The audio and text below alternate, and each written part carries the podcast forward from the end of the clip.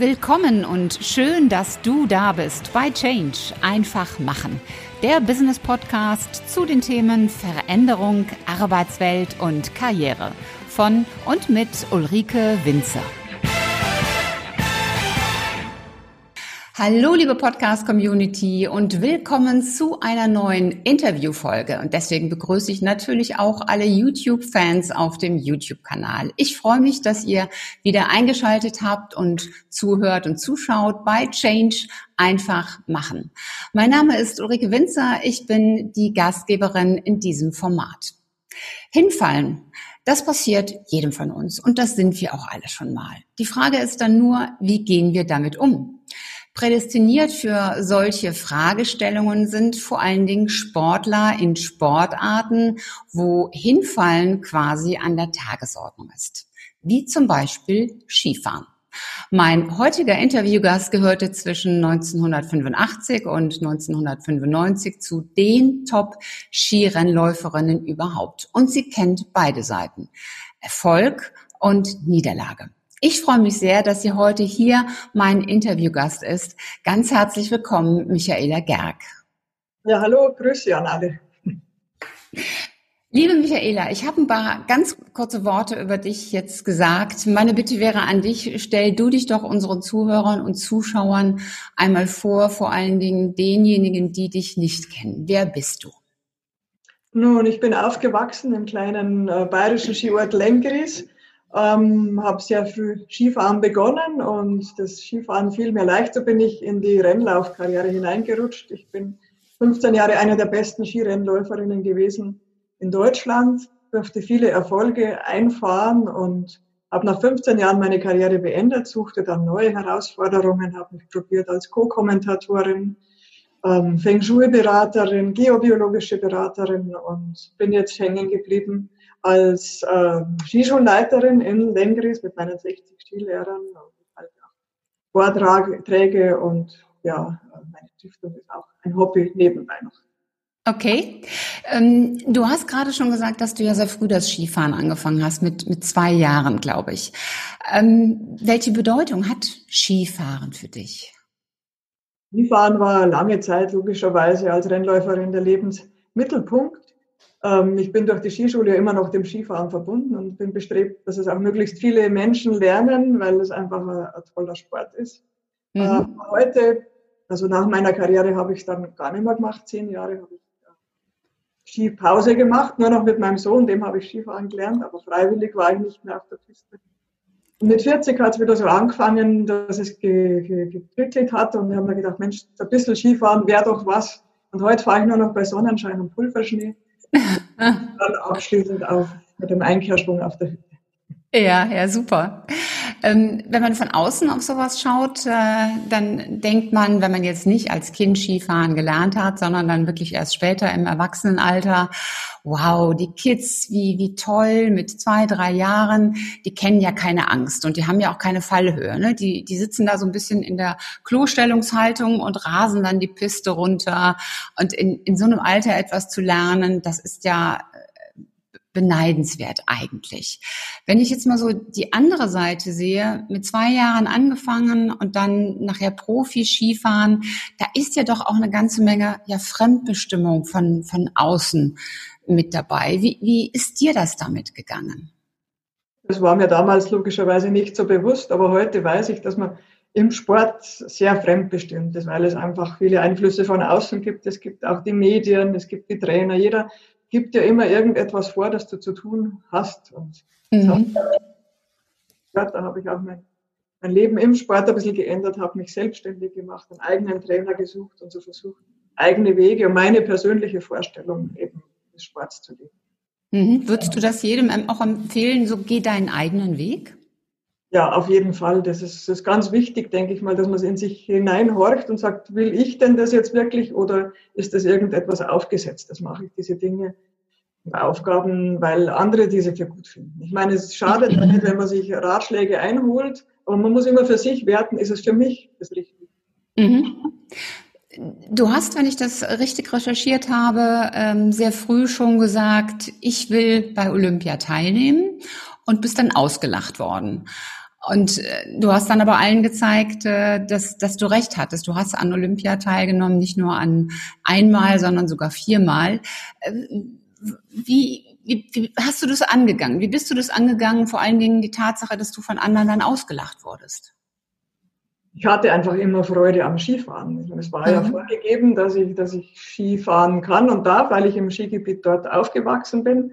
Mein Opa hatte den, den Skilift gebaut, so war das naheliegend, weil mein Papa dort auch gearbeitet hat. Und ich war ganz früh dann schon beim Talentsucherennen des äh, Skiclub Lenggreses dabei und war da beim ersten Rennen allerdings letzte, weil ich die jüngste war. Und im zweiten Jahr dann äh, war ich äh, die Beste. Von da an ging es bergauf. Ich wurde im Skiclub gefördert. Meine Eltern haben mich da hingebracht und ich war immer eine der Besten. Und so war mir das egal, dass mich die ausgelacht haben. Also Erfolg ja. eine gute Antwort äh, den Zweiflern gegenüber. Das ist ein schöner Ersatz, äh, ein schöner Satz. Erfolg ist eine gute Antwort den Zweiflern gegenüber. Ähm, schon wieder ein wertvolles Learning äh, allein aus diesem Interview. Du warst ja wirklich sehr erfolgreich. 200 Mal unter die Top 10 gefahren, vier Weltcupsiege. Ich habe es vorhin gesagt, viermal bei Olympia dabei. Wie definierst du für dich Erfolg? Erfolg ist für mich, äh, wie soll ich das erklären? Erfolg ist etwas, äh, das man erreicht, wenn man was richtig macht, wenn man seine Ziele erreicht. Mhm. Okay. Und Erfolg kann aber auch etwas etwas Kleines sein. Also nicht immer nur die mhm. Goldmedaille, sondern Erfolg kann auch mal sein, wenn ich mir jeden Tag eine halbe Stunde freischaufle und dann meinen Sport machen kann. Das sind ja auch mhm. wichtig. Also es gibt vermeintlich unwichtige Ziele und es gibt wichtigere Ziele, die halt einfach. Mhm.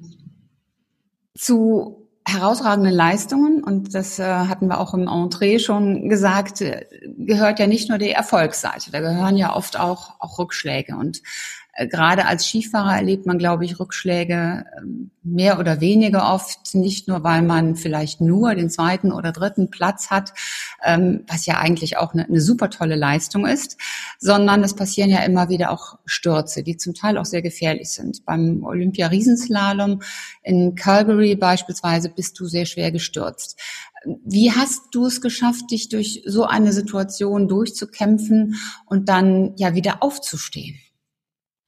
Ja, die Situation war so ungefähr in etwa die schwierigste in meiner ganzen Skikarriere. Das war der bitterste Moment, ehrlich gesagt. Denn statt drei Goldmedaillen habe ich damals ein kaputtes Knie mit nach Hause gebracht. Und mhm. ich wurde mir erst bewusst, dass man im Sport eine Marionette ist. Man wird mhm.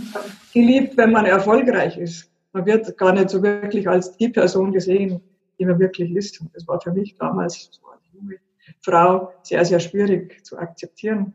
Ja.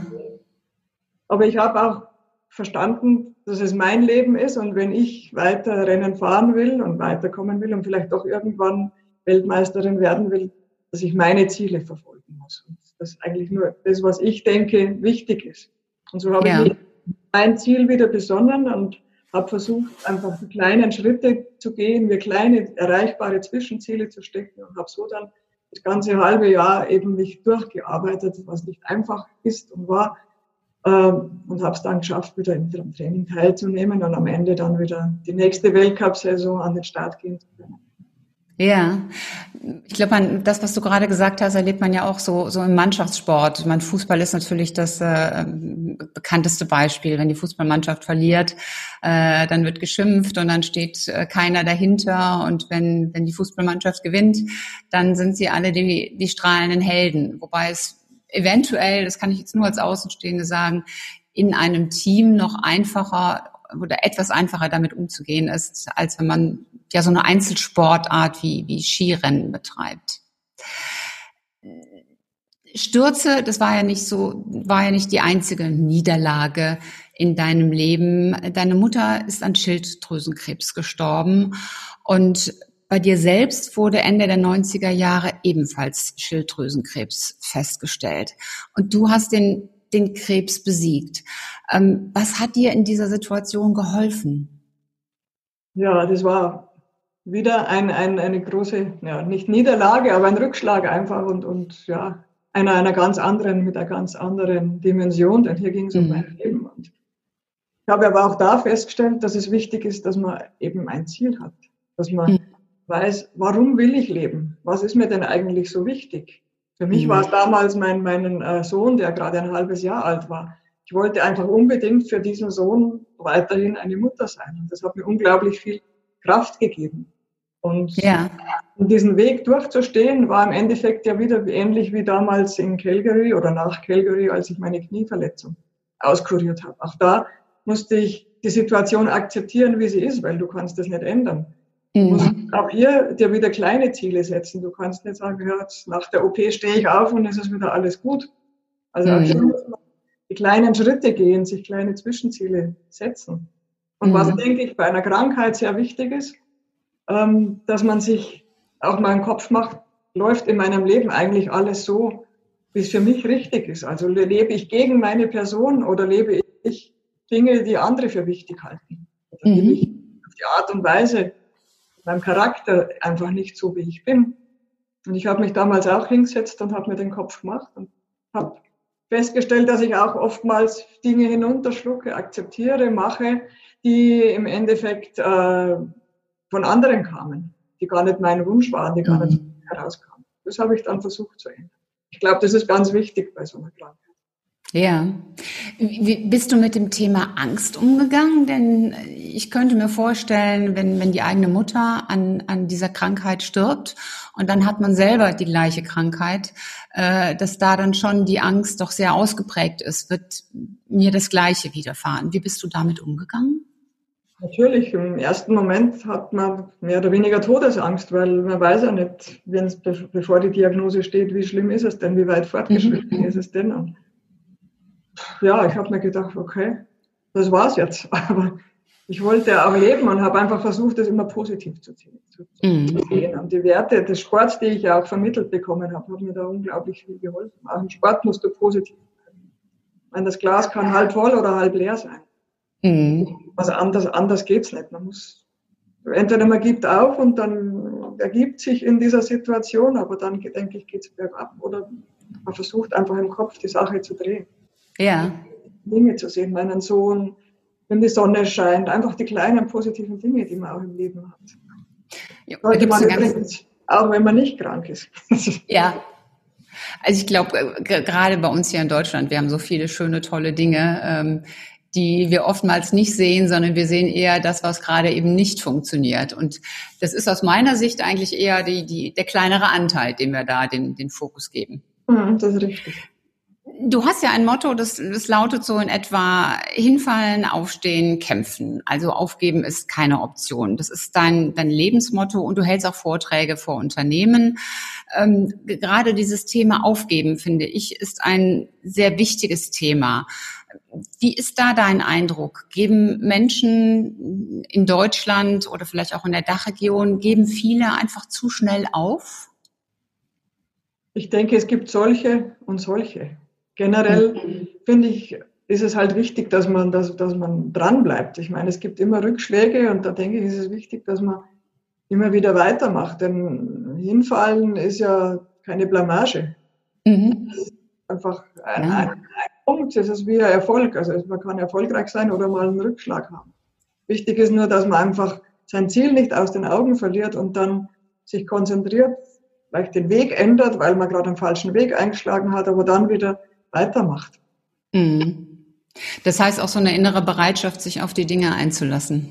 Ja, und auch mal das zu akzeptieren, dass es einen Rückschlag gibt, gar nicht ja. das als Misserfolg werten, sondern sagen, okay, das gehört zum Leben, das ist wie Yin und Yang und, und Erfolg und Misserfolg, es gibt immer diese und die andere Seite.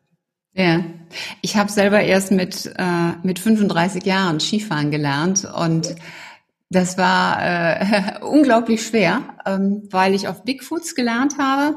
Und äh, je älter jemand ist, desto schwieriger, glaube ich, ist das, das umzusetzen. Also Bigfoots sind ähm, kurze Ski, die die Form von großen Füßen haben. Und da baut man eben auf das intuitive Lernen. Und Intuition ist für eine 35-Jährige war ich damals, äh, nicht gerade selbstverständlich, besonders wenn im Kopf mehr so die Logik vorherrscht. Und ähm, wir sind dann auch im ersten Tag auf die rote Piste gekommen aus Versehen und ich bin dann mehr auf dem Hintern runter als, als auf diesen Füßen und dann auch noch mit einem Tellerlift raus. Also das war am ersten Tag eine Katastrophe und am zweiten Tag habe ich die Dinge abgeschnallt und habe gesagt, ich brauche kein Skifahren, sollen andere machen. Und dann, das war das Gute, war da eine Skischule oder ein Veranstalter, der gesagt hat, wir haben noch jedem das Skifahren beigebracht und wir machen jetzt einfach mal eine andere Technik mit dir. Bist du dabei? Und äh, da habe ich dann auch gesagt, okay, dann versuchen wir jetzt mal eine andere Technik. Und mit dieser anderen Technik, also der Klassiker Schneeflug und äh, wie man das normal mit Erwachsenen da macht, äh, damit hat es dann auch funktioniert und geklappt. Und da bin ich heute noch dankbar für. Auf der einen Seite, dass da ein Partner war, den ich mir geholt hatte, der mich anleitete. Und aber auf der anderen Seite auch, dass ich selber gesagt habe, ich lasse mich jetzt darauf ein. Mhm. Und äh, das, das passt zu dem, was, was du eben auch vorhin gesagt hast. Eines der Worte, die in dem Kontext ja auch immer benutzt werden, ist das Wort Resilienz. Das ist ja so das schöne ähm, neue Fremdwort dafür. Ähm, Gibt es in deinem Leben etwas, was dir besonders geholfen hat, Resilienz aufzubauen? Ähm, denn ich denke mal, die, die hast du ja zweifelsohne. Ich denke, äh, dass alleine einfach durch den Sport das automatisch kam. Ich habe jetzt nicht irgendein spezielles Pro äh, Programm durchlaufen, um das zu lernen, sondern das, im Leistungssport lernt man viel äh, einfach Learning by Doing. Das, mhm. Da gibt es gar keinen, keinen Keypoint, um das aufzubauen. Das heißt, du würdest im Grunde auch jedem empfehlen, darauf zu achten, dass auch Kinder zum Beispiel eine Sportart ausüben, um auch Resilienz zu lernen, um auch zu lernen, mit Niederlagen umzugehen. Genau, richtig, weil im, im Sport ist das das tägliche Leben. Man, man fällt hin und steht auf, man verliert, man, man gewinnt. Ja. Das ist nicht immer alles auf der Sonnenseite. Logischerweise, wenn ich Sport mache, will ich gewinnen. Aber das Absolut. funktioniert ja nicht jeden Tag. Und Sport ist die beste Schule des Lebens. Hast du in, in deinem Leben, vielleicht bei, bei den Skifahrkollegen oder auch in der Skischule, festgestellt, dass es Unterschiede zwischen Männern und Frauen gibt, wie sie mit Niederlagen umgehen? Gut, Männer und Frauen sind logischerweise schon sehr unterschiedlich. Frauen sind mhm. eher dann die, die sich zurückziehen, denke ich mal, und, und, und die so mehr in sich gehen und versuchen, das zu verarbeiten. Mhm. Äh, Männer sind manchmal, überschätzen sich manchmal leicht. Also haben okay. Misseralte, aber die erkennen, wollen es nicht erkennen und gehen dann oft raus und, und machen genauso weiter. Also die brauchen da, bräuchten da vielleicht ein bisschen andere Anleitung. Also ja. ja. gesehen, es gibt immer solche und solche. Das heißt aber auch, wenn ich das mal so übersetze, eigentlich würde es beiden gut tun, sich auch eine Unterstützung zu holen. Also Frauen nicht so in sich zu gehen und das Ganze mit sich selber ähm, auszuklamüsern, sondern zu sagen, ich hole mir jetzt Unterstützung, wie es besser geht, wie ich äh, das künftig vermeiden kann und bei Männern vielleicht sich nicht zu überschätzen, sondern auch zu sagen, ähm, gucken wir doch mal, wer mich in welcher Form auch immer begleiten kann, damit es eben besser geht. Genau, richtig, genau. Denn das ist ja auch etwas, was eben nicht nur für den Sport gilt, sondern das gilt ja eigentlich für das ganze Leben. Also das gilt für Unternehmen, das gilt für die Wirtschaft und eben auch für den Sport. Ja, es ist immens wichtig, dass man sich dann Ratschläge von außen holt. Aber dann nicht im Außen bleiben, sondern irgendwann sagen, okay, das fühlt sich gut an, das ist jetzt meins und da mache ich in der Richtung weiter. Du hast ja auch eine Stiftung gegründet, die Stiftung Schneekristalle. Wie kam das dazu und was ist das Ziel dahinter? Die Stiftung Schneekristalle ist ja entstanden aus meinem Skischulbetrieb. Da gab es immer wieder Kindergärten, Schulen, die eben Kinder dabei hatten, die nicht mit durften, die äh, eben beim, beim Schul Schulskikurs dann gefehlt haben. Die habe ich anfangs selbst eingeladen mhm. einen Partner der Skischule und da sind natürlich die Mittel begrenzt. Klar, wer gibt mir Geld, um das zu fördern? Mhm. Ähm, aber dann später kam eben die Idee einer Stiftung und in der Stiftung, da haben wir dann jetzt versucht, äh, die Kinder breitbandig zu fördern. Nicht nur über den Wintersport, so wie es angefangen hat, sondern mit verschiedenen äh, Sportarten wollen wir die Kinder stärken. Wir wollen ihnen Selbstvertrauen, Mut vermitteln, die Werte des Sports vermitteln, damit sie es vielleicht mal schaffen können, selbst eigenständiges, selbstbestimmtes Leben zu führen. Mhm. Wie ich schon erzählt habe vorher, Sport ist die beste Schule des Lebens. Ja. Das möchte ich halt den Kindern auch zuteil werden lassen. Wie, wie wählt ihr die Kinder aus oder wie, wie, wie kommen Kinder zu euch? Wie passiert das? Die Kinder kommen aus, vorwiegend aus Förderschulen, aus sozialen Einrichtungen. Einfach aus dem Grund, weil man hier die Kinder besser erreicht, wenn die ganze Schulklasse jetzt so einen Sporttag macht. Die einzelnen Kinder kommen ja ohnehin schon aus schwierigen Verhältnissen und die Eltern mhm. sind meistens nicht da und bringen die Kinder dann in den Sport. Also mhm. so einen besseren Ansatzpunkt. Mittlerweile sind die Kinder auch nicht mehr. Am Anfang waren es ja nur noch Kinder aus dem Münchner Raum, München und Umgebung. Heute sind sie auch teilweise aus Norddeutschland, Deutschland. Und das ist auch das Ziel, eben deutschlandweit die Kinder zu fördern. Mhm. Das, das heißt, ihr bietet auch ähm, Kurse an für, für ganze Klassen, die zum Beispiel aus dem Norden und oder wo auch immer aus Deutschland herkommen. Genau. Hier ist nur der einzige Knackpunkt, dass wir keine Unterkunft haben oder Unterkunft ist immer teuer zu finanzieren. Und mhm. wir haben ein Fernziel, eben irgendwann ein Haus für diese Kinder zu haben, wo die wirklich dann eine Woche mal bleiben können und ganze Woche Sport, Sommersport oder Wintersport machen können. Ja. Also ihr, ihr macht das auch im Sommer dann mit, mit Bergsteigen oder Bergwandern? Wir haben im Sommer verschiedene Sportarten, Taekwondo, Rafting auf der Isar, ähm, Hochseilgartenklettern, Bergwandern. Ähm, wir gehen auch in Schulen direkt rein, machen koordinatives Training, denn auch das fehlt mittlerweile in vielen Schulen und gerade jetzt mhm. in Zeiten von Corona wird ohnehin meistens der Sportunterricht gestrichen. Mhm. Das ist wichtig, dass solche Programme eben angeboten werden. Absolut. Du hast es vorhin erwähnt, du bist ja auch heute nicht nur Stiftungsgründerin, sondern vor allen Dingen Inhaberin einer Skischule und du hast über 60 Mitarbeiter. Das ist ja schon eine gewisse Hausnummer. Dafür reicht es auch nicht mal aus, Skifahren zu können, sondern da braucht man ja noch ein paar andere Dinge für. Also unternehmerisches Können, Führungs-Know-how. Wie hast du dir all diese Dinge angeeignet? Learning by doing und den Mut einfach anzufangen. Mehr als die staatliche Skilehrerprüfung hatte ich damals nicht. Ja. Ich hatte einfach den Traum und den Wunsch, diese Skischule zu führen und habe mir gedacht, Mensch, fangst mal klein an, aufhören kannst immer, wenn es nicht funktioniert. Mit zehn, zehn Skilehrern hat es begonnen, mit wenig Aufwand damals. Naja, mittlerweile ist es Jahr für Jahr ein Stück weit gewachsen. Wenn man dann mal den ersten Schritt macht, dann ergibt sich auch ergeben sich die Dinge auch. Dann, dann kriegt man äh, die eine Möglichkeit, dann findet man einen neuen Skilehrer oder jemanden, der einfach sagt, okay, ich kann dir hier helfen.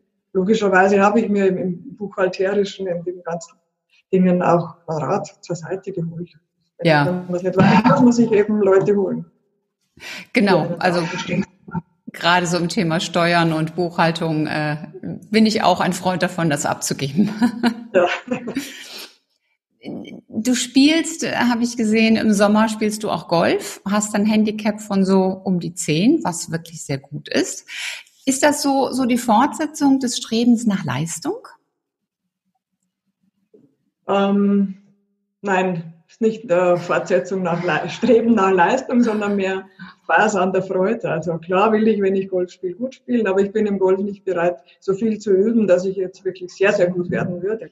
Daher geht es ja. mir die Geselligkeit, um die, die, die Turniere, die Charity-Turniere, das Menschentreffen, neue Menschen kennenzulernen, Kontakten oder natürlich auch das 19. Loch nach der Runde zu sitzen, was essen und eine Kleinigkeit zu trinken, ist einfach super.